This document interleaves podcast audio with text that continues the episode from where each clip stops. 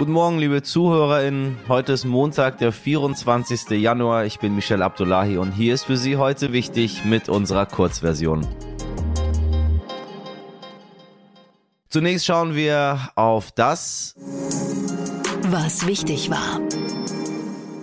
Als erstes Land in Europa hat Österreich eine allgemeine Impfpflicht beschlossen. Ab dem 1. bis 15. Februar gilt eine Übergangsphase. In der Zeit sollen sich noch ungeimpfte ÖsterreicherInnen impfen lassen. Wer keine Ausnahmegenehmigung hat und sich trotzdem nicht impfen lassen möchte, dem droht ein Bußgeld von bis zu 3600 Euro. Oha, schauen wir mal, ob das dazu führt, dass sich die Situation entspannt. Ich glaube eher nicht. In den vergangenen Wochen wurde ein Missbrauchsgutachten vorgestellt, das Papst Benedikt 16. schwer belastet. Er habe als Erzbischof von München in den späten 70er Jahren nichts unternommen, obwohl er von Missbrauchsfällen gewusst haben soll. Der Aachener Bischof Helmut Dieser fordert nun ein Schuldeingeständnis von Papst Benedikt 16. So, und dann noch das. Er hat es lange versucht. Lange, lange hat er es versucht und nun endlich geschafft. Die Rede ist natürlich von Friedrich Merz. Mit fast 95 Prozent ist er zum neuen CDU-Parteivorsitzenden gewählt worden. Was das nun für die Union bedeutet und noch eine kleine politische Analyse der Ampelregierung gibt's in der morgigen Ausgabe von heute wichtig. Da schauen wir dann natürlich auch auf den heutigen Corona-Gipfel von Bund und Ländern. Was wichtig wird. Gerade war die Kirche schon mal Thema, liebe HörerInnen, unter dem Motto für eine Kirche ohne Angst und mit dem Hashtag Out in Church gibt es heute ein Massen-Coming-out von 119 LGBTQIA Plus Personen, die in der katholischen Kirche aktiv sind. Die Partygate-Affäre rund um den britischen Premier Boris Johnson geht immer weiter. Bisher hat er beteuert, er hätte gedacht, es seien alles Arbeitstreffen gewesen, die während des Lockdowns stattgefunden haben. Doch nun geht es auch um Partys in Johnsons privater Wohnung in der Downing Street Number 11. Der Druck auf Johnson wird immer größer. Möglicherweise gibt es heute einen Untersuchungsbericht dazu. Und ich sage Ihnen, er wird das alles schadlos überstehen und weiter Party machen. Am Donnerstag ist Internationaler Tag des Gedenkens an die Opfer des Holocausts. Auch wir von heute wichtig werden uns an diesem Tag in einer besonderen Folge damit befassen. Selten habe ich mich für Sie so sehr auf einen Montag gefreut wie den heutigen, denn wir starten diese Woche mit der berühmtesten, sympathischsten, schlausten Chemikerin und Wissenschaftlerin, die unsere Zeit aktuell zu bieten hat. Freunde der Sonne, schnappt euch den Tee. Hier kommt Spiegel, Bestsellerautorin, YouTube-Star, TV-Moderatorin und Corona-Versteherin Dr. Mighty Nguyen Kim. Mighty, ich grüße dich. Hi. Willst du über Corona reden oder willst du über was anderes reden? Ich überlasse dir heute die Wahl. Also gerne über was anderes.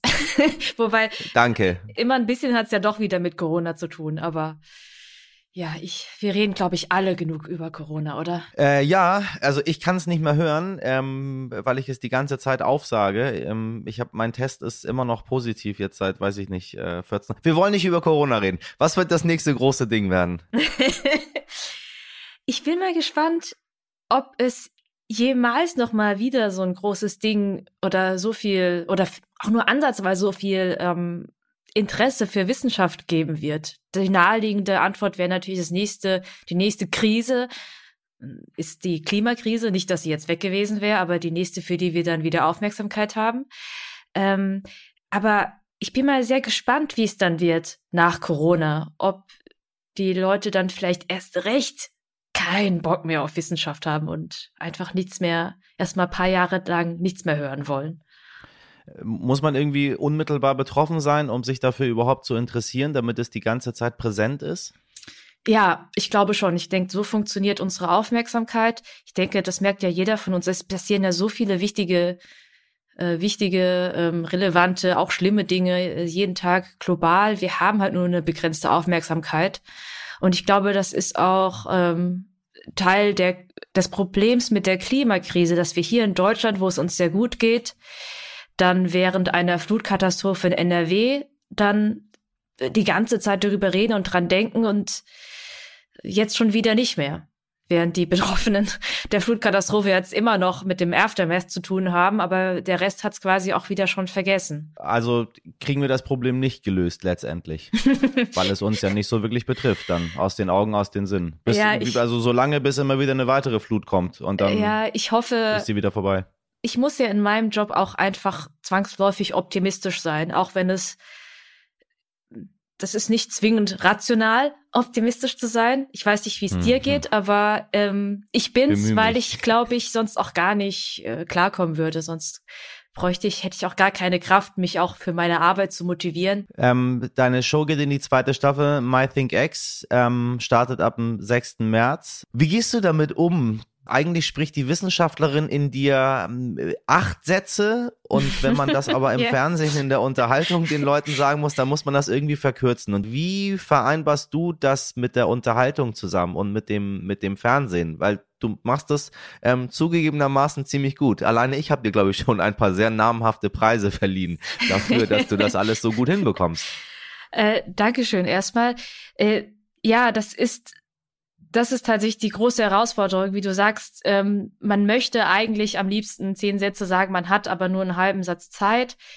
Und ich muss auch selber sagen, dass ich da auch immer wieder dazulerne, auch in den letzten zwei Jahren viel gelernt habe. Nur als Beispiel das, Ja. was ich gerade gesagt habe. Diesen Satz, Impfen ist sicher, bitte das durch Impfen, hätte ich, glaube ich, vor der Pandemie gar nicht so gesagt, sondern hätte dann gesagt, ja, ähm, ich erkläre euch jetzt mal 20 Minuten lang, warum das Ja, ist. Ich mache genau. das zwar nach wie vor, aber ich habe für mich jetzt gelernt, dass ich mich mehr trauen muss, ähm, auch diese kurzen Zusammenfassungen oder diese teilbaren Statements mich auch mir auch zuzutrauen ähm, und dann als Nebenwirkung auch mitzunehmen, dass es dann auch falsch verstanden werden kann, weil ich halt immer wieder sehe, dass das ja alles nichts bringt, wenn wenn quasi die die vernünftigen Stimmen, die zur Differenzierung bereit sind, ne, die schön abwägen, dann gar keine Zeit bekommen und dann kommt einfach irgendjemand und sagt, nee, aber ich habe ich hab gehört, äh, dass das Impfen macht äh, unfruchtbar. Punkt. Das ist ein Einsatz.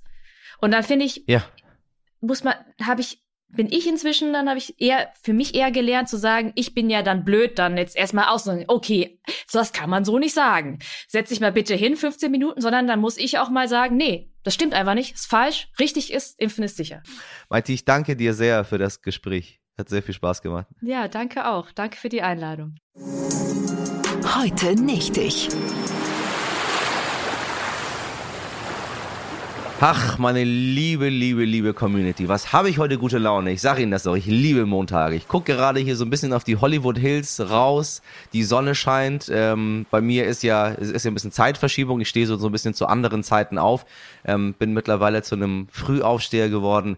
Trinke ein Käffchen hier, esse eine Papaya. Ja, und danach gehe ich zum Sport und wenn ich das alles erledigt habe, pfeife ich mir einen richtig fetten Burger rein. So, das ist mein Leben aktuell. Und äh, ich frage Sie, hören Sie es auch? Hören Sie es auch? Meer, Sonne, Urlaub, ja, herrlich. Aber so ein Urlaub, der hat natürlich auch seinen Preis. Wäre es nicht schön, kostenlos irgendwo zu wohnen und es sich einfach gut gehen zu lassen? Ja. Die italienische Gemeinde Sambuca di Sicilia, wie der Name schon sagt, auf Sizilien, macht das für sie möglich. Sie dürfen für neun Monate in einem supermodernen, frisch renovierten Haus wohnen und das italienische Leben, la dolce vita. Sie können es dann genießen, 80 Kilometer südlich von Palermo, in einem kleinen, süßen 6000 Einwohnerdorf. Fast wie hier in Los Angeles, meine Damen und Herren. Ja, ich sehe Ihre kritischen Stirnrunzeln schon bis hierhin. Ich ähm, gebe zu, das Ganze hat natürlich einen kleinen Haken, wie bei mir hier ja auch. Ich muss ja jeden Tag Podcast machen.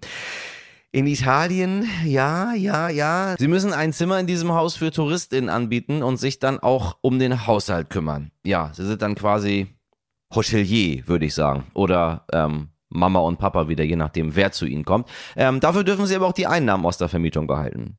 Mit dieser Maßnahme zusammen mit einem Anbieter für die Vermietung von Unterkünften will das wunderschöne kleine Dörfchen auf sich aufmerksam machen und mehr Touristen anlocken.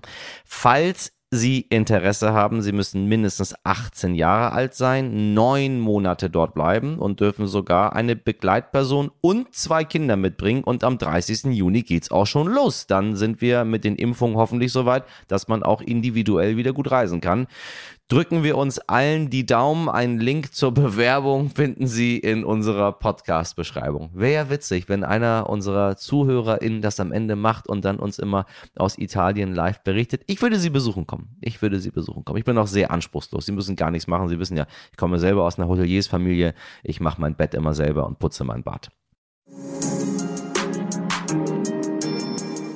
Das war's für heute mit der Kurzversion. Wenn Sie das komplette Gespräch mit MIT hören wollen, klicken Sie einfach direkt auf unsere lange Version und Sie wissen, empfehlen Sie uns weiter, abonnieren Sie uns und erzählen Sie Ihren Freunden als auch Ihren Feinden von uns und schicken Sie uns all Ihr Feedback geschlossen an heute wichtig at Ich wünsche Ihnen einen guten Start in diese Woche. Machen Sie was draus. Bis morgen, Ihr Michel Abdullahi.